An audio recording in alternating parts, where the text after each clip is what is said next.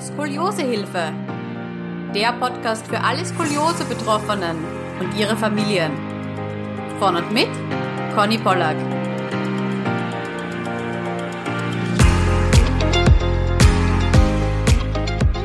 Herzlich willkommen zu einer neuen Podcast-Folge. Heute ist die liebe Dagi bei mir. Hallo Dagi. Hi. Freut mich, dass du da bist.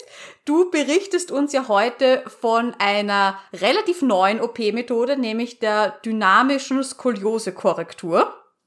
Genau. Ich freue mich schon sehr, was du dazu erzählen hast, aber ich hätte gesagt, wir starten mal ja mit einer kleinen Einleitung. Äh, wer bist du, wie alt bist du, wo wohnst du und ja, wie, wie ist so deine Skoliose-Geschichte? Gerne. Also mein Name ist Dagi, ich komme äh, aus Salzburg und genau, also die Skoliose begleitet mich schon eigentlich mein ganzes Leben, schon seit ungefähr 19 Jahren. Äh, mit sechs Jahren war ich mit meiner Mutter beim Arzt und dann hat die, die Ärztin gesagt, hm, du stehst irgendwie schief da, das hat mir angeschaut. Genau so sind wir dann einmal zum Dr. Landauer nach Salzburg ins LKH gefahren und dann ist auch schnell die Skoliose diagnostiziert worden. Es war am Anfang wirklich ganz klein. Also ich habe das eh dokumentiert, mir die ganzen Röntgen jetzt noch mal angeschaut. Am Anfang, das war wirklich so klein. Auch absolut nicht problematisch und man hat dann halt mal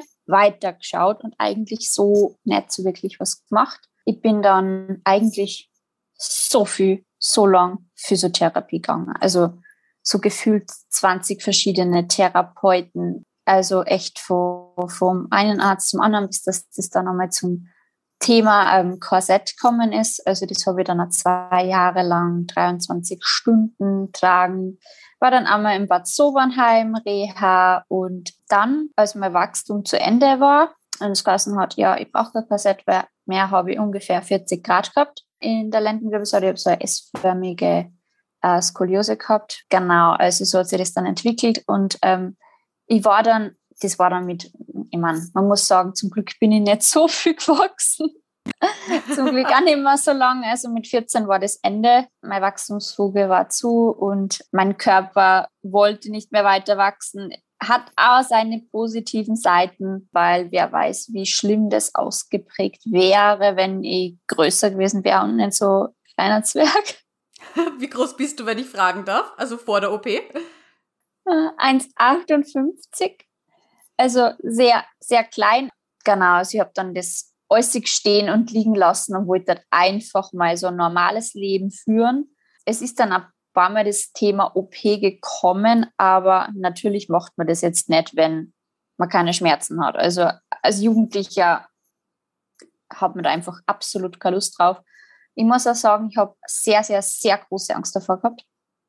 Einfach aus dem Grund, weil ich jetzt schon seit 15 Jahren ungefähr mit dieser Entscheidung, ja, OP, das, das war so, dass er mal kommt und das eventuell zu machen wäre. Und äh, die OP-Techniken waren doch nur sehr anders da vor, der, vor dieser langen Zeit. Da hat es so viele schlimme Geschichten gegeben. Also mit dem Streckbett, dass man so extrem viel Blut verliert, dass man dann ein Jahr keinen Sport machen kann, dass man sie, dass man so lange im Krankenhaus ist. Also wirklich so diese ganzen Horrorgeschichten. Als Kind wollte die das, also auch meine Eltern haben gesagt, auf keinen Fall. Ich meine, jetzt ist ja alles komplett anders, zum Glück. Aber ähm, es war halt doch eine sehr große Angst davor. Deswegen habe ich dann mal Zeit lang gar nichts mehr, wollte mal gar nichts mehr wissen, wenn man einfach so sein Leben lang mit diesen Korsetttherapie etc zu tun hat. Und dann habe ich so vier, fünf Jahre lang einfach mal so mein Leben gelebt, als, als Teenager würde ich mal sagen. Mit 19 Jahren, als ich beim Lernen bei der Matura war und ähm, ich habe so eine extrem schlechte, unbequeme Couch gehabt und bin so, ja, wie man halt so, so da sitzt, bei meinen Lernsachen gesessen, also nicht so auf einem schönen Schreibtisch, sondern wirklich so in so einer komischen Position auf der Couch immer stundenlang, ähm, manchmal fünf, sechs, sieben, acht Stunden nach der Schule äh, wegen meiner Matura. Da hat schon sehr angefangen. Da bin ich auch wieder zur Physiotherapie gegangen. Es ist wirklich besser geworden. Also mit Sport und Physiotherapie ist das alles wieder eigentlich sehr schmerzfrei gewesen. Physiotherapie nach Katharina Schroth? Ja, habe ich doch auch sehr viel gemacht. Mhm, weil du ja auch in Bad Sobernheim warst und es dort ja von der Picke auf gelernt hast, sozusagen. Genau, also doch mhm. auch wieder sehr viel Übungen und sehr viel Schrot und, und viel Massage. Ich meine, wenn man dann wirklich jetzt so ewig lang nicht mehr bei der Physiotherapie war oder wirklich jetzt so die Matura hinter sich hat, da ist man ja Brettelhart. Also das ist ja alles so verspannt. Mhm. Es ist dann wieder zurückgekommen. Es ist immer schlimmer geworden. Ich habe viel Sport gemacht. Es hat alles nichts mehr gebracht. Also es war mhm. echt so, ich bin sehr viel reiten gegangen. Ich habe wirklich, also ich bin Berg gegangen, ich bin ins Fitnessstudio gegangen. Ich habe viel Yoga gemacht und es war halt einfach so, ja, aussichtslos. Ich habe so gewusst, ja, irgendwann kommt der Moment, wo du operieren gehen musst, einfach weil es nicht mehr besser wird. Also ich habe dann auch Röntgen gemacht. Das ist dann eigentlich auch, auch schlechter geworden. Nicht schlimm, aber so diese alle zwei, drei Jahre Röntgentermine ein bisschen mehr. Also einfach Mhm. Ja, also es war für mich dann schon so klar, dass das dann im Endeffekt auf die OP rausläuft. Wie viel Grad hattest du dann? Oben 40, unten 60. Also es war dann schon so diese S-förmige Kurve, wo oben dann auch ein sehr großer Bogen sich entwickelt hat und unten eher. Also ich habe dann auch sehr große Probleme gehabt mit L1 und ähm, wirklich so starke Rückenschmerzen. Also ich habe wirklich Angst gehabt, dass ich für mein Leben lang arbeitsunfähig bin oder wirklich so den Job kündigen muss, wegen den Rückenschmerzen, ich wollte wirklich gar nicht mehr. Also echt so, wenn ich in der Früh in die Arbeit fahre, dass man dann schon nach zehn Minuten in der Bahn der Rücken so weh tut, dass ich einfach am liebsten wieder heimfahren würde und mich niederlegen. Mhm. Ich habe dann schon 2018 geschaut und bin auf die dynamische Skoliose-Korrektur gestoßen, da natürlich mit der Reitsport hoch und heilig ist und ähm, natürlich ich auch Sachen gehört habe, wie, ja, dann kannst du nicht mehr reiten, weil meine Versteifungsstrecke würde sehr, sehr, sehr weit nach unten gehen. Dann auch geschaut und bin halt auf die dynamische Skoliose-Korrektur gestoßen, beziehungsweise auf ASC und VBT, also das Vertebral Body Tethering. Genau, das sind ja drei Synonyme, die immer verwendet werden für die dynamische Skoliose-Korrektur VBT, ASC oder DSK. Genau, das ist komplett richtig viele Wörter für die, für dieselbe Sache. genau, genau. Also es ist irgendwie sehr kompliziert. Da hat es immer geheißen, es wird nur an Kindern gemacht mit Wachstum, ja. Und ich so seit elf Jahren nicht mehr im Wachstum, ja, kannst vergessen, habe ich wieder das Thema OP beiseite geschoben. Grundsätzlich, also ich habe zehn Jahre lang ein Pferd gehabt.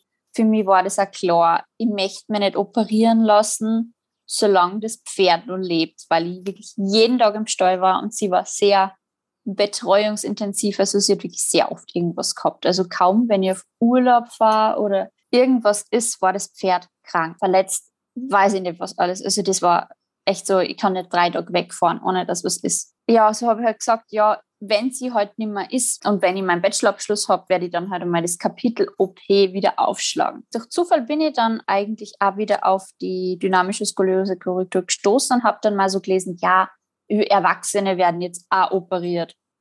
Und habe dann einfach mal angefangen, ähm, nach einem, so just for fun, weil man dachte, so, ja, der operiert mich eh nicht, aber du hast es mal versucht, du hast es mal probiert und habe einen Termin gemacht in der Eifelklinik in Simmerath beim Dr. Trobisch. Bin dann zwölf Stunden rausgefahren. Es war die Hölle, weil eigentlich wollte ich mhm. fliegen, aber das war da im Juni so schwierig bezüglich Corona. Die Flüge waren gestrichen etc. Also das wäre sehr turbulent gewesen. Genau, bin dann rausgefahren und wir haben dann dieses Bending-Röntgen gemacht. Also das Bending-Röntgen ist, man muss so nach links biegen und nach rechts biegen, wo herausgefunden wird, wie sehr richtet sie die Wirbelsäule noch auf, wie flexibel ist man. Und das habe ich gemacht und ähm, dann habe ich das mit dem Dr. Trobisch besprochen und er hat gesagt, ja, die Methode wäre sehr gut bei mir zum Umsetzen. Ich würde mich gut dafür eignen und dann habe ich einen OP-Termin bekommen. Die Kosten wären selber zu tragen und es belauft sich auf ca. 50.000 Euro, weil ihr natürlich zwei Bogen habt, die was operiert werden müssen. Einmal oben und einmal unten. Dann haben wir gedacht, so, ja, das wird schon irgendwie gehen. Ich habe mich wirklich sehr, sehr, sehr gefreut. Einfach aus dem Grund, weil ich bei ihm so ein gutes Gefühl gehabt habe als Chirurgen und ähm, auch mit sehr viel Kontakt gehabt haben, hab, die was wirklich ähm, schmerzfrei danach waren sind und einfach keine Schmerzen mehr gehabt haben. Und das war so bei mir das oberste Ziel, einfach keine Schmerzen mehr haben. Mhm. Und ähm, genau, dann bin ich heimgefahren und habe mir dann nur so überlegt, ja, okay, wenn ich operiert werde, was tue ich dann mit meinem Pferd? Weil es ist halt natürlich erstens eine sehr große finanzielle Belastung. Und Punkt Nummer zwei, ich halte keinen Tag und ich steuere und ohne Pferd aus. Wie mache ich dann, wenn ich dann einmal mhm. längere Zeit in Deutschland bin und einfach längere Zeit in den Stall komme und habe mir darüber den Kopf zerbrochen, ja, wie machst, keine Ahnung, was alles. Und dann ähm, waren wir in der Nähe dann von, von, also zwischen Nürnberg und München. Und dann ist der Anruf im Stall gekommen, ja, mein Pferd kolikt und es schaut gar nicht gut aus. Es ist ja schlimm, wenn man dann im Stau steht und man kann irgendwie nicht heim. Und dann bin ich heimgekommen und ich weiß nur, das war um 10 Uhr am Abend ungefähr und sie ist in der Box gelegen. Ich habe halt einfach gemerkt, das ist jetzt gar nicht, gar nicht, gar nicht, gar nicht gut. Und im Endeffekt habe ich sie dann in der Nacht einschläfern müssen.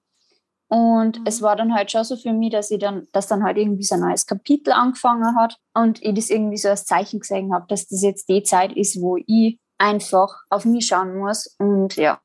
Ja, dich mal an erste Stelle stellen. Eben, eben. Und das war dann die Zeit, mein Pferd ist gestorben, das war halt so das absolut Wichtigste in meinem Leben, was mich halt einfach auch in der Pubertät begleitet hat, unter anderem ja auch Grund war, wirklich jeden Tag jetzt ähm, mich sportlich zu betätigen. Es hat mein Rücken so, so, so gut da, einfach jeden Tag an der frischen Luft zum sein, aktiv zum sein. Ich meine, mhm. man kennt es jeden Tag noch im Büroalltag, kommt heim und äh, möchte einfach nichts mehr da. Und beim Pferd ist das halt so, man fährt den Stall, man ist aktiv, man macht jeden Tag wirklich was. Und das waren dann so zwei Wochen vor Abgabe meiner Bachelorarbeit und mir ist so dreckig gegangen. Also vom Rücken her, das war übelst schlimm. Ich bin einfach zwei Wochen nur daheim gesessen, 14 Stunden lang gesessen und habe mir Bachelorarbeit geschrieben und den ganzen Tag geflennt nebenbei. Also das war so mhm. schlimm und ähm, dann habe ich halt meine Bachelorarbeit abgegeben, habe natürlich auch meinen Job gekündigt. Also das war wirklich auch so ein Job, wo, also es war so ein Griff ins Klo und ich habe genau gewusst, mit so einem Job möchte ich keine OP nicht haben. Ich hätte mich nie auf meine Gesundheit fokussieren können. Ich hätte mich nie ordentlich ausruhen können. Und es ist ein klassischer Job. Also entweder man hat ein Burnout oder Rückenschmerzen, einfach weil man den ganzen Tag sitzt. Mhm. Was hast du gemacht früher? Genau, also das war eine Werbeagentur. Ich war dort als Junior Online Marketing Managerin eingestellt und habe halt auch einzelne Social Media Kampagnen und so verwaltet. Ja, es, ich würde sagen, es war sehr ausnutzerischer Job und ich habe schon beim Bewerbungsgespräch so ein schlechtes Gefühl gehabt. Und es war ja auch so schwierig, weil mit Physiotherapie etc. umzusetzen, einfach weil ich extrem unflexible Arbeitszeiten gehabt habe. Also es war sehr, sehr, sehr schwierig da auch mit Ortsterminen und so. Deswegen habe ich da von Anfang an gewusst, so, okay, das ist kein Job, wo ich mit meiner Gesundheit längerfristig irgendwie eine Perspektive sehe. Deswegen habe ich dann vor der OP noch hingeschmissen, dass ich mich wirklich jetzt auf meine Gesundheit fokussiere. Genau, bin dann auf Urlaub gefahren, habe dann auch mein, mein Bachelorstudium abgeschlossen. Nur so eine Woche vor der OP so einen Haken drunter gesetzt. Lass uns jetzt noch mal ganz kurz einen Schritt zurückgehen. Du meintest, dass du den Arzt gefunden hast in Deutschland. Hast du auch irgendeinen Arzt in Österreich gefunden, der die dynamische Skoliosekorrektur durchführt? Also ich habe zwei, drei Ärzte ausfindig gemacht, aber nur einer, der das jetzt an Erwachsenen operiert, und zwar der Dr. Schenk in Wien-Speising. Mhm. Genau, und ähm, zu dem aktuellen Zeitpunkt war der äh, in Krankenstand, deswegen habe ich nur telefonisch mit ihm kurz Kontakt gehabt. Bin dann äh, in die Orthopädie Maria Hilf gefahren, habe mich da mal darüber informiert und ähm, also bei seinem Kollegen, der ebenfalls die OP mit ihm gemeinsam macht, auch super nett und mit ihm sehr viel drüber gesprochen. Nur ich habe beim Dr. Schenk und bei seinem Kollegen einfach nicht so das gute Gefühl gehabt wie beim Dr. Trobisch. Und ich bin selber so ein Stur gehabt, weil ich habe mir das einfach einbildet, dass er das macht. Also ich habe auch zu meinen Eltern gesagt, ich möchte auf keinen Fall, dass die mich irgendwie da jetzt beim Kredit so unterstützen für meine sture Entscheidung. Ja, es ist so, wenn ich mir was einbüttern. War ich halt einfach erst so drauf fixiert, dass, das, dass ich unbedingt einen Dr. Trobisch haben will. Warum hat die österreichische Krankenkasse jetzt nicht gezahlt? Lag es an der Methode ähm, oder lag es eben daran, dass er in Deutschland ist? Beides irgendwie. Also grundsätzlich es ist so, dass äh, alles, was Deutschland betrifft, ist ganz schwer, unmöglich zu machen. Mit dem, wenn das in Österreich gemacht werden kann, dann wird gar nichts zahlt.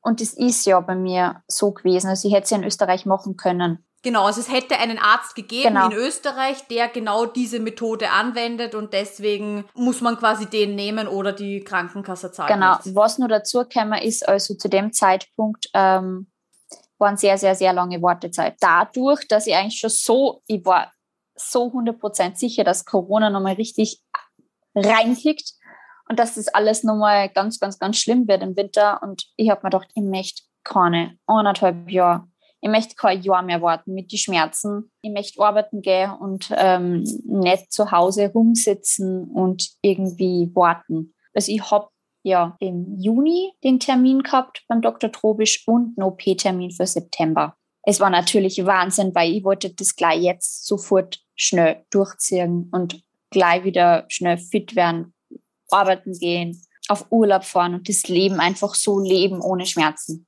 Genau, deswegen habe ich mir das so in meinen Kopf gesetzt und durchzogen. Ähm, für sehr viel Geld. Und du hast dich aber auch ähm, akribisch auf die OP vorbereitet, oder? Sowohl äh, psychisch als auch physisch, hast du mir im Vorgespräch erzählt. Ja, also ich habe so überlegt, ja, okay, ähm, ich bin ja doch schon, das hört sich jetzt blöd an, also ich bin 25, aber mit 25 ist man ja auch schon theoretisch eigentlich sehr alt, um die Methode zu machen oder generell eine Skoliose-Operation zu machen. Also es ist Wahnsinn, wie Kinder das sowieso immer so gut wegstecken. Es ist, es ist echt Wahnsinn. Also da kommt man sich im Krankenhaus teilweise wirklich blöd vor, wenn die auf, auf die Gänge herumrennen, frisch operiert und man ist selber so, oh, oh mein Gott, fühle mich wie 90. ja, auf jeden Fall. Äh, ich hab mal, bin nach Italien gefahren, hab, bin sehr viel geschwommen, habe sehr viel, viel Sport gemacht, habe jeden Tag Yoga gemacht und ähm, bei der dynamischen Skoliose-Korrektur ist die Flexibilität ja auch sehr wichtig. Deswegen habe ich mich wirklich darauf fokussiert, jeden Tag viel Yoga zu machen, die Flexibilität extrem zu steigern. Ich habe sehr viel Bücher gelesen zum Thema positives Denken, ähm, habe viel Podcasts, viel YouTube-Videos geschaut, habe mir Meditationen angehört. Also wirklich geschaut, mental sehr, sehr, sehr fit zu werden. Und ähm, natürlich habe ich dann auch viel gesund gegessen, habe dann auch vor der OP kein Alkohol mehr getrunken, generell, also auch vom, vom Alkohol und generell vom Fitnesslevel her, mich sehr zum Steigern, ein Blutbild gemacht. Also auch mit Vitamin D, das ist sowieso was, was ich jedem empfehlen würde, einfach da immer zum Schauen, dass man regelmäßig Blutbild macht, vor allem vor der OP, nach der OP, unter anderem auch Vitamin D-Wert checken zu lassen, weil das auch sehr, sehr, sehr wichtig ist, vor allem auch also für die Knochen und auch für die psychische Gesundheit. Habe ich auch gemacht in Italien, also ich habe brav meine Tropfen genommen und viel Sonne getankt, schwimmen, äußig, ähm, hat mir sehr gut dann trotzdem bin ich dann halt da drauf gekommen, auch wenn du viel Sport machst, Rückenschmerzen waren trotzdem extrem und deswegen war die Operationsentscheidung definitiv die richtige. Und hat dich wahrscheinlich auch noch weiter bestärkt, dass du siehst, okay, du machst jetzt more than ever Ja. und du hast aber nun mal die Schmerzen und es ist jetzt halt soweit. Genau, also es war so, man hat so gefühlt 24 Stunden, sieben Tage die Woche Schmerzen. Also man wacht in der Nacht mit Schmerzen auf, man fühlt sich beim Aufstehen als ist so, so steif und wirklich so wie so eine 80-Jährige. Oder zum Beispiel, man macht die falsche Bewegung und denkt sich, oh mein Gott, das schießt so einigen. Ich bin 25 und gar nicht 90 Jahre alt. Mhm. Also es war schon sehr einschränkend. Aber ich habe dann echt wirklich Angst gekriegt. Also ich habe die, die erst, also ich habe mir so wenige Gedanken gemacht. Also ich habe echt keine Angst gehabt. Aber eine Woche davor, boah, dann ist so richtig Mhm. rund gegangen. Also ich habe dann echt angefangen, dass ich sehr Angst habe. Habe dann auch die Flüge nach, nach Köln gebucht und von Köln dann mit Zug und Bus nach Simmerath und ich habe nicht mehr schlafen können. Mhm. Bin jeden Tag so, so wach gewesen, habe hab irgendwie so totale, totale ähm, Panik, also ich habe dann echt so Panik bekommen, habe irgendwie versucht, mich zu beruhigen, aber ich war dann schon sehr, sehr, sehr aufgeregt. Also am Anfang habe ich das versucht, alles irgendwie sehr, sehr cool, cool zum Reden, cool zu bleiben, aber dann so die letzten Tage, ähm, das ist dann schon so, okay, du wirst aufgeschnitten. Mhm. Äh, was auch Vorteil war, ich habe genau eine Woche bevor die OP war, meinen Termin zum Kolloquium gehabt von der, vom Bachelor, wo ich halt das Studium abschließe. Mhm. Und ich war so entspannt, einfach mit dem Gedanken, es gibt was, was viel schlimmer ist, also wie die Präsentation der Bachelorarbeit. Mhm. Und zwar das, was nächste Woche ist. Also das ist dann so, wo du sagst, okay, bei der, bei der Präsentation der Bachelorarbeit kannst du nicht sterben, aber wenn du wie ein Fisch aufgeschnitten bist, dann schon. Äh, was, was er wirklich ähm, so nach dieser OP oder vor dieser OP einem hilft, wenn man jetzt irgendwie berufliche Entscheidungen treffen muss, weil das dann so weniger schlimm gewichtet wird. Mhm. Ähm, also ich war dann auch wirklich viel, viel beruhigter ähm, bei dem Termin und habe dann auch halt mein Studium abgeschlossen, aber auch mit dem Gedanken so, okay, nee, in einer Woche ist es dann nur viel schlimmer. Ja, und genau, zum OP-Termin dann. Ich habe dann zum Glück auch so die kleine Tablette bekommen, äh, dass man ein bisschen ruhiger wird vor dem OP-Termin. Und genau wie das abgelaufen ist, weiß ich ehrlich gesagt gar nicht mehr so. Mhm. Also man vergisst es und es verschwimmt dann auch alles so. Ich weiß nur, ich bin aufgewacht nach der OP und habe mal irgendwie gedacht, ich bin in England oder so. Keine Ahnung, ich habe nur Englisch geredet und war total wirr. Ja, man ist einfach, glaube ich, desorientiert, oder? Nach einer OP und, und, nach so einer langen Narkose. Ja, also ich habe dann die ganze Zeit, also generell ist mir mein Pferd halt dann die ganze Zeit immer in die Träume begegnet und hat halt auch immer gesagt, ja, sie passt auf mich auf und ich soll mir keine Sorgen machen und dass sie so quasi als Schutzengel da ist, was halt auch natürlich auch voll schön war für mich, einfach auch nur mal da, also sie immer wieder halt in meine Träume zu begegnen, was mir dann beruhigt hat. Dann bin ich aufgewacht und habe mir gedacht, so, pff, mir tut ja nichts weh. Also es fühlt sich einfach so an, wie wenn ich so in einer Yoga-Position ein bisschen so verdreht wäre und habe hab dann auch noch gesagt, ja, mir geht's voll gut, Mama, auf der Intensivstation. Sag ich, es fühlt sich einfach an, wie wenn ich eine Yoga-Übung mache. Zuckt ein bisschen in der linken Seite, aber nicht schlimm. Mhm. So, paar Stunden später. So, okay, ich bekomme keine Luft. Ich kann nicht atmen, weil ich habe links und rechts die Thorax-Drainagen. Also generell ist es ja so bei der dynamischen Skoliose-Korrektur, dass die, ein Teil von der Lunge ablassen wird, um da am besten an die Brustwirbelsäule ranzukommen und ähm, hat man links und rechts die Thorax-Drainagen. Also so Schläuche, das sind so dicke Schläuche. Also es ist auch nicht so, dass man wie bei einer Versteifung, ähm, da kann man ja von hinten aufgeschnitten werden. Mhm. Und du wurdest aber eben von der Seite aufgeschnitten. Das heißt, man muss ja da natürlich genau. auch vorbei an sehr, sehr vielen Organen. Genau, also ich habe insgesamt sechs Wunden, zwei Thorax-Drainagen und vier Wunden auf der Seite. Also drei links, drei rechts. Mhm. Genau, und diese Thorax-Drainagen, die verhindern jetzt auch, dass man jetzt nicht ordentlich atmen kann. Natürlich ist es, also das sind so Schläuche, die halt in den Bauchraum so reinragen. Und die hat man dann nur auf der Intensivstation das fühlt sich halt ein bisschen echt komisch an.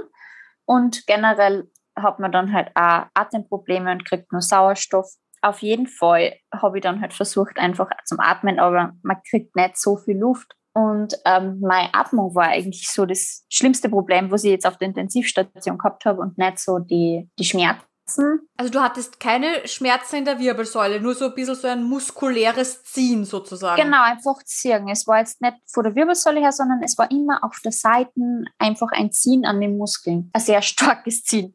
Und genau, also ich habe dann versucht zum Schlafen und es war finster und ich habe kein Handy, ich habe gar nichts dabei gehabt. Und ich habe geschlafen und ich habe mir gedacht, so, jetzt ist der nächste Tag, ich habe das jetzt überlebt, die Horrornacht auf der Intensivstation und es ist eine Viertelstunde vergangen. Mhm.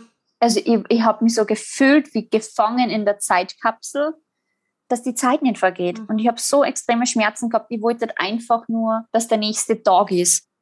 Und weil man ist ja da komplett allein und ich habe dann so Panik gekriegt, ich habe keine Luft mehr gekriegt. Und wenn man sie dann reinsteigert, dann ist das noch viel, viel, viel schlimmer. Und das war irgendwie so die erste Lehre, die ich draus gezogen habe. Wenn du keine Luft mehr kriegst, krieg ich keine Panik. Mhm. Und man muss einfach ruhig bleiben. Also Heulkrämpfe, wenn du keine Luft mehr kriegst, sind echt schlecht und echt mies. Also dann ist das so schlimm. Ja, das war so das erste Learning, das ich draus gezogen habe immer ruhig zum Bleiben, immer ruhig zum Atmen, auch wenn es ganz, ganz, ganz schlecht ausschaut. Uh, auf jeden Fall habe ich dann die Horrornacht überlebt. Habe da echt nicht gewusst, dass die nächsten Tage auch sehr mies werden. Ja, es ist dann aber schon ein bisschen besser gegangen. Ähm, ich habe dann am nächsten Tag auf der Intensivstation ist mir die Thorax-Drainagen, also beide entfernt worden. Die eine am Vormittag, die andere am Nachmittag. Und ich habe dann ein Essen gekriegt. Und die Eifelklinik Simmerath, also ich habe gleich ähm, die erste Klasse genommen. Meine Mutter ist da mit mir mitgeflogen und hat auch ein Zimmer bekommen, weil man gedacht habe, so, wenn du schon so viel Geld ausgibst, kannst du da erste Klasse gönnen, jetzt ist auch schon egal. Und mit ein bisschen mentaler Unterstützung geht es auch sicher viel leichter, weil du bist in einer ja, fremden Stadt Fall. dann komplett alleine und wenn dann eine Mama dabei ist, das verstehe ich ja. Also ich hätte meine Mama auch gern dabei bei einer OP, ja. Ja, also sie wollte ja unbedingt, sie hat sofort gesagt, sie fährt mit. Sie fährt da mit. Und ja, da ich Vegetarierin bin, ich ja sowieso nur vegetarisches Essen haben und das vegetarische Essen war so geil. Also echt, ich bin dann auf der Intensivstation gelegen und habe Kuchen gekriegt. Zwetschgenkuchen. Und der war so geil. und wenn du da so lange nichts essen kannst, dann ist ein Zwetschgenkuchen das geilste überhaupt. Ich habe nichts essen können, aber der Zwetschgenkuchen, der war einfach so geil. Also ich bin da gesessen und war unter alle Medikamente und habe den Zwetschgenkuchen in mir reingeschaufelt. also das war schon so das erste Highlight. Denke mir so, boah, das Essen ist einfach nur so genial geworden. Nachdem ich dann die Thorax-Drainagen draußen gehabt habe, bin ich auf die normale Station gekommen. Genau, dann hat es so angefangen, dass mir voll oft übel ist, voll oft schlecht ist und ich dann so nicht mehr ordentlich essen kann. Man muss dann anfangen, sie zum Essen zu zwingen, was natürlich echt schwierig ist. Deswegen kann ich nur an jeden appellieren, ähm, davor ordentlich zum Essen oder ähm, bis sie schauen, dass man vielleicht ein bisschen zunimmt, wenn man jetzt recht dünn ist, weil man kann dann echt, also bisher irgendwie von gefühlt alle einfach auch mit dem, mit dem Oxy, dass das dann, also mit dem Oxycodon sehr schwierig ist mit der Nahrungsaufnahme, dass irgendwie so gefühlt jeder dann eine Phase hat, wo er nicht zu viel Appetit hat. So könnte man ein bisschen davon zehren, von seinen Reserven. Genau, also es war Wahnsinn. Also ich bin dann, habe mir dann so meine Handgelenke angeschaut und es war alles total knochig. Also es ist wirklich so, der Körper braucht so viel Energie in dieser Zeit. Und es ist, es ist Wahnsinn, was der Körper da für, Leistungen vollbringt. Das zum Essen zwingen ist halt echt das ist auch, ähm, was sehr, sehr, sehr anstrengend ist, weil durch das Oxycodon ist der Appetit gleich null. Äh, war zumindest bei mir so. Und in der ersten Zeit kriegt man wirklich so viel Medikamente, weil die braucht man. Also da ohne Schmerztabletten, das ist, das wäre nicht zum Aushalten gewesen.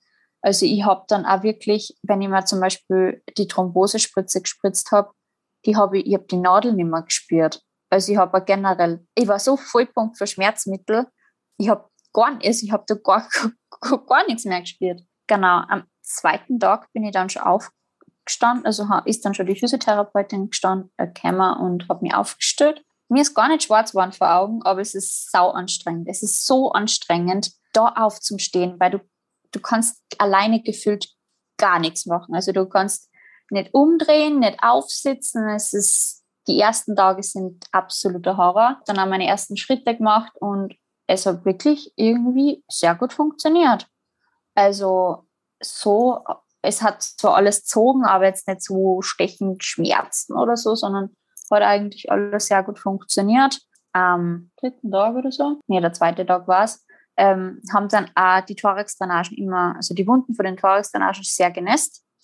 Deswegen war mein ganzes Bett dann immer voller Wundwasser und ich habe mitten in der Nacht nur ein paar Mal aufstehen dürfen. Mhm. Zusätzlich. Und es ist dann schon echt so, man mag eigentlich nicht aufstehen, weil es so anstrengend ist und muss dann nur, nur öfters aufstehen, einfach weil das Bett gewechselt wird, weil das mhm. aus der Wunden halt so extrem nun ist. Ja, genau. Am Tag 4 ist mir dann auch der Schmerzkatheter entfernt worden und generell auch der Blasenkatheter. Es ist halt echt so, sie animieren an, selber sehr schnell wieder fit zu werden.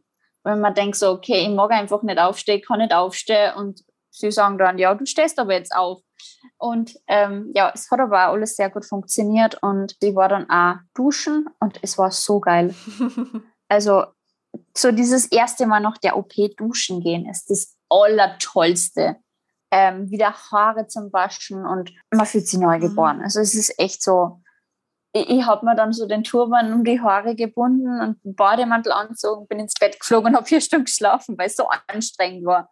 Also so wirklich, es war so gefühlt so, weiß ich nicht, du gehst duschen oder putzt dir die Zähne oder stehst kurz auf und bist dann so fertig, dass du jetzt erstmal wieder schlafen gehen musst. Ja, also ich habe dann auch sehr oft geschlafen und bin nach sechs, sechs Tage wieder heimgeflogen nach Salzburg. Ähm, hat er sehr gut funktioniert. Also wir sind mit dem Taxi zum äh, Kölner Flughafen und haben dann dieses Mobility Service bucht. Genau, also es war eigentlich, der Rückflug war sehr unkompliziert. Hast du Schmerzen gehabt beim Sitzen? Es ist gegangen. Also es ist definitiv besser äh, wie beim Fahren gewesen. Ich weiß noch vor dem Kölner Flughafen, ich weiß nicht, ob den wer kennt bei der Antwort, das sind so Bodenwellen. Mhm. Und diese Bodenwellen, die sind genauso gemacht, dass man ganz langsam drüber fahren muss. Also im Flugzeug war das einfach nur ein Traum, weil da gibt es keine Bodenwellen, mhm. keine Schlaglöcher. Genau wie jetzt im Zug und so. Also echt so Zug und Flugzeug kann ich von meiner Seite her einfach nur empfehlen, weil das mit dem Auto mit Schlaglöcher etc. ist halt einfach nur total ekelhaft. Also so war ich dann wieder in Österreich und erstmal wieder daheim. Und dein Arzt wird dich ja sicher mehrmals besucht haben und dir auch die Ergebnisse von der Operation gezeigt haben, oder? Mein Arzt, der Dr. Trubisch, ist dann halt mal gekommen und ähm, ich bin auch dann zur Röntgenuntersuchung gegangen und es ist eh ganz witzig, weil am Röntgen sieht man auch, wie verkrüppelt ich das so dastehe, wenn man dann mal wieder so, so stehen muss, kann.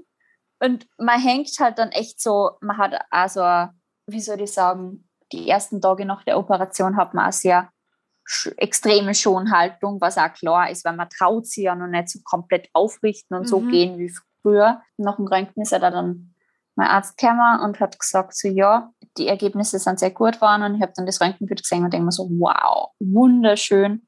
Also echt, äh, die Skoliose ist oben und unten äh, auf 18 Grad korrigiert worden. Und wenn man sich das vorstellt, oben habe ich die 40 gehabt und unten die 60, dass das auf 18 Grad korrigiert worden hat, Kinder, ist echt Wahnsinn. Mhm.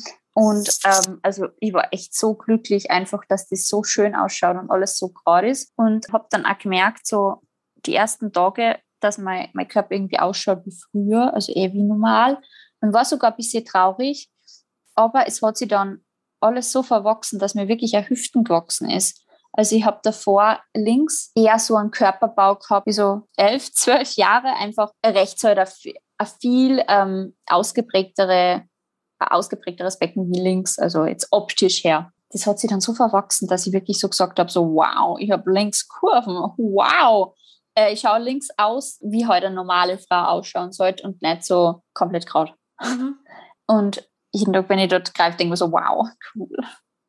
War extrem schmerzhaft, weil der ganze Körper ver verwachst sich halt und ähm, ja, man ja, muss einem Körper halt einfach extrem viel Zeit geben und es ist irgendwie so jeden Tag gefühlt was anderes. Also auch das ganze Hautbild verändert sich. Also meine Haut war total trocken nach der OP, ist auch jetzt noch sehr trocken. Es ist alles sehr kräftezehrend. Also man merkt es irgendwie so in jeder Phase des Körpers, dass er gerade sehr am Kämpfen ist dass es sehr anstrengend ist. Also von dem her, es ist die Zeit danach schon sehr, sehr, sehr hart. Und ähm, bei mir ist es dann auch noch dazu gekommen, dass ich eigentlich immer Atemprobleme gehabt habe. Vor der OP beim Lungentest habe ich 100 Prozent gehabt. Und ich habe irgendwie nie Probleme gehabt an meiner Lunge. Also ich kenne das gar nicht, das Gefühl, wenn du nicht atmen kannst oder Probleme bei der Atmung hast. Nach der OP war das dann irgendwie so alles komplett anders, weil ich habe wirklich extreme Probleme gehabt beim Atmen und habe das erst lernen müssen, wie man damit umgeht, wie man jetzt irgendwie so atmet, wenn man Spiel, sehr schwer Luft kriegt oder einfach Atemprobleme hat. Hat sich dann ausgestellt, dass ich einen sehr großen Pleuraerguss habe.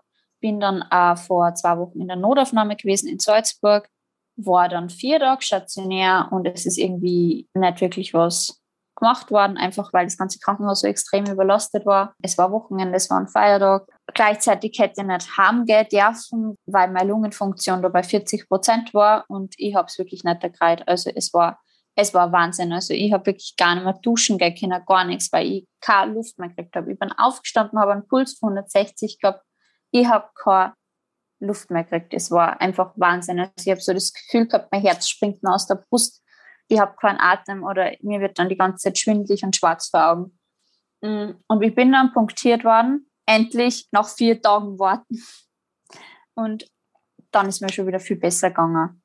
Ähm, zwar haben sie nicht alles absaugen können, aber ähm, Mein Körper ist sehr bemüht, das Wasser loszuwerden. Jetzt habe ich mittlerweile wieder 58 Prozent Lungenfunktion und bin aber auch sehr zuversichtlich, dass er das regeneriert, dass mein Körper das selber abbaut. Nur er braucht halt einfach sehr viel Zeit. Mhm. Und ähm, Zeit muss ich einfach meinen Körper geben. Das heißt, von der zeitlichen Einordnung her, du bist jetzt circa, glaube ich, eineinhalb Monate Post-OP. Genau, also es sind jetzt sieben Wochen Post-OP.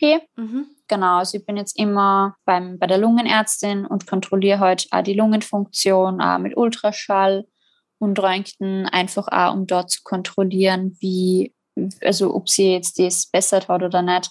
Am Anfang war der, der Pleuragus wirklich so um die fünf Zentimeter groß, hat sie zum Glück wieder viel, viel, viel verkleinert. Und ähm, hoffentlich ist dann auch bald gar nichts mehr davon übrig. Aber es ist halt eine sehr langwierige Geschichte. Kann einfach als Folge dieser OP auftreten, weil doch eine sehr große Reizung in dem Bereich ist. Also die, die Lunge wird ja abgesaugt und äh, da ist eine sehr, sehr große Reizung im Bauchraum, am Rippfell, also einfach überall und es kann einfach auch auftreten. Es ist irgendwie arg, weil jeden Tag hat mir ein bisschen was anderes weh dann und ähm, Ganz schlimm war es an den Rippen und am Zwerchfell. Also das Zwerchfell war super beleidigt. Am dritten Tag der OP hat es angefangen, dass ich irgendwie totales Stechen habe beim Atmen. Und dann habe ich mich irgendwie anders rumlegen müssen, dann war es weg. Mhm. Oder ich bin dann aufgestanden, dann war es weg. Also das Zwerchfell ist halt echt super mhm. beleidigt, weil klar, es verschiebt sie gefühlt alles. Also alles hat eine neue Position. Genau, also damit hat man erstmal umgehen lernen müssen. Was ist, wenn man nicht atmen kann? Was ist, wenn es mal total sticht? Wenn irgendwie gerade was blockiert oder verspannt etc. Genau. Und ähm, was extrem schmerzhaft war, war also einfach seitlich, links und rechts ähm, beim Becken. Also das, die Operation an der Lendenwirbelsäule ist so eigentlich so die schmerzhafteste Brustwirbelsäule. War gar nicht so schlimm. Also muss ich echt sagen. Also das Lenden ist wirklich so das absolut Schmerzhafte, einfach aber die ganzen Bauchmuskeln.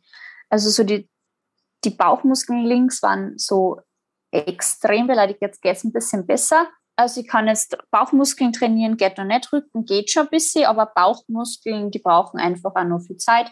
Ich bin außerdem auch noch immer ziemlich geschwollen unten bei der Hüfte und genau, also ich habe auch sehr große Wassereinlagerungen noch immer es ist, war, es ist, war wirklich extrem, ähm, weil einfach so die Schwellung da ist. Und ich habe mir dann auch so ein Stütz, so, so ein OP-Stütz, ähm, wieder ähm, um Gürtel gekauft, einfach weil das auch schmerzhaft war beim Gehen, wenn es dann immer so alles sich so bewegt.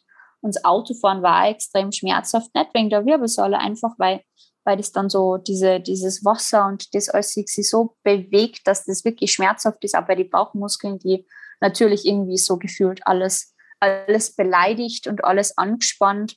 Genau, also jetzt habe ich zwar noch immer die Schwellung, es geht langsam weg, es tut nicht weh, es ist halt einfach, man ist halt einfach ein bisschen so, fühlt sich ein bisschen äh, wie im, im dritten Monat schwanger. und ich komme immer nur in eine Jeans rein. Wie schaut es jetzt bei dir mit den äh, Therapiemaßnahmen aus? Bist du schon bei der Physiotherapie? Möchtest du auf Reha fahren? Wenn ja, wohin? Also seitdem ich vom Krankenhaus heimgekommen bin, bin ich eigentlich wieder bei der Physiotherapie, habe mit Atemtherapie angefangen. Und also so die ersten ein, zwei, drei Mal haben wir nur Atemtherapie gemacht und ähm, Bewegungstherapie einfach mal gehen, äh, vom Gangbild her da so Übungen zu machen, wie zum Beispiel ja äh, einfach mal gerade und schön zu gehen. Ja, also so grundsätzlich einfach mal so die Basics. Meistens hat sie mir das Zwerchfell massiert, weil das irgendwie so permanent angespannt war.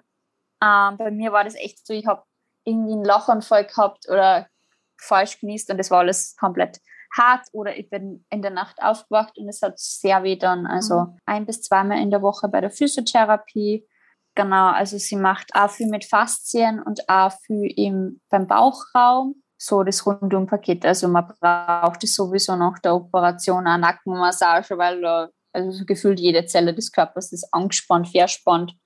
Man muss, mich, muss sich mal darauf einstellen, dass man jetzt einen komplett neuen Körper hat. Und ja, genau. Und äh, für mich geht es in zwei Wochen auf Reha.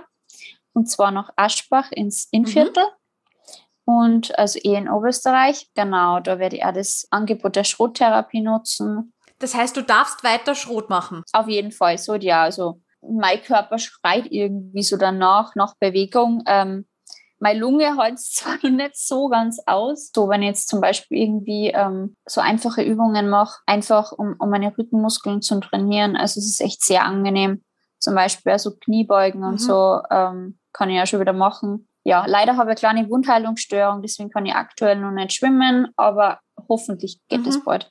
Also echt so Therme oder Schwimmen wäre so das Größte aktuell für mich. Das wird so viel Spaß mhm. machen. Bin dann echt gespannt, wie die Reha so verläuft. Warum hast du dich für Aschbach entschieden? Grundsätzlich, also ich habe mir eigentlich doch so Bad Sobernheim, Bad Salzungen wäre cool. Da jetzt eigentlich die letzten Wochen so oft in Krankenhäusern, irgendwie in Deutschland, so weit weg von zu Hause war und ähm, auch sehr große Probleme mit der österreichischen Krankenkasse gehabt habe bezüglich OP, wollte ich einfach in der Nähe bleiben. Und ich habe sowieso gewusst, das wird wahrscheinlich alles abgelehnt werden. Habe mir es gar nicht erst an und habe mir gedacht, ja, es hat sowieso das neue Zentrum eröffnet und ähm, möchte es einfach mal ausprobieren, wenn du eh Schrottherapeuten sind. Genau, also das hast du gewusst, dass dort spezifische Physiotherapeuten nach Schrot arbeiten und darauf spezialisiert sind. Genau, also habe ich es einfach mal probiert und eine Anfrage geschickt und zeitgleich einen Termin bekommen.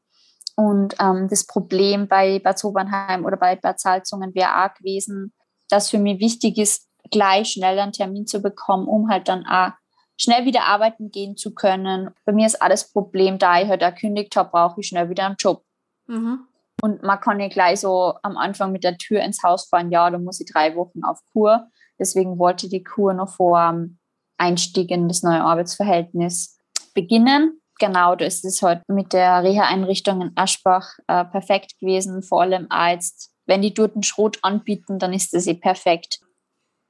Also man muss schon sagen, dass ich oft Angst habe, weil genau der Punkt, der mir vor der Skoliose-Operation weder hat, jetzt eigentlich wieder wehtut und ich schon so irgendwie Zweifel habe, ob das da nicht alles wiederkommt und alles für die Katz war und doch auch irgendwie immer wieder halt verunsichert bin.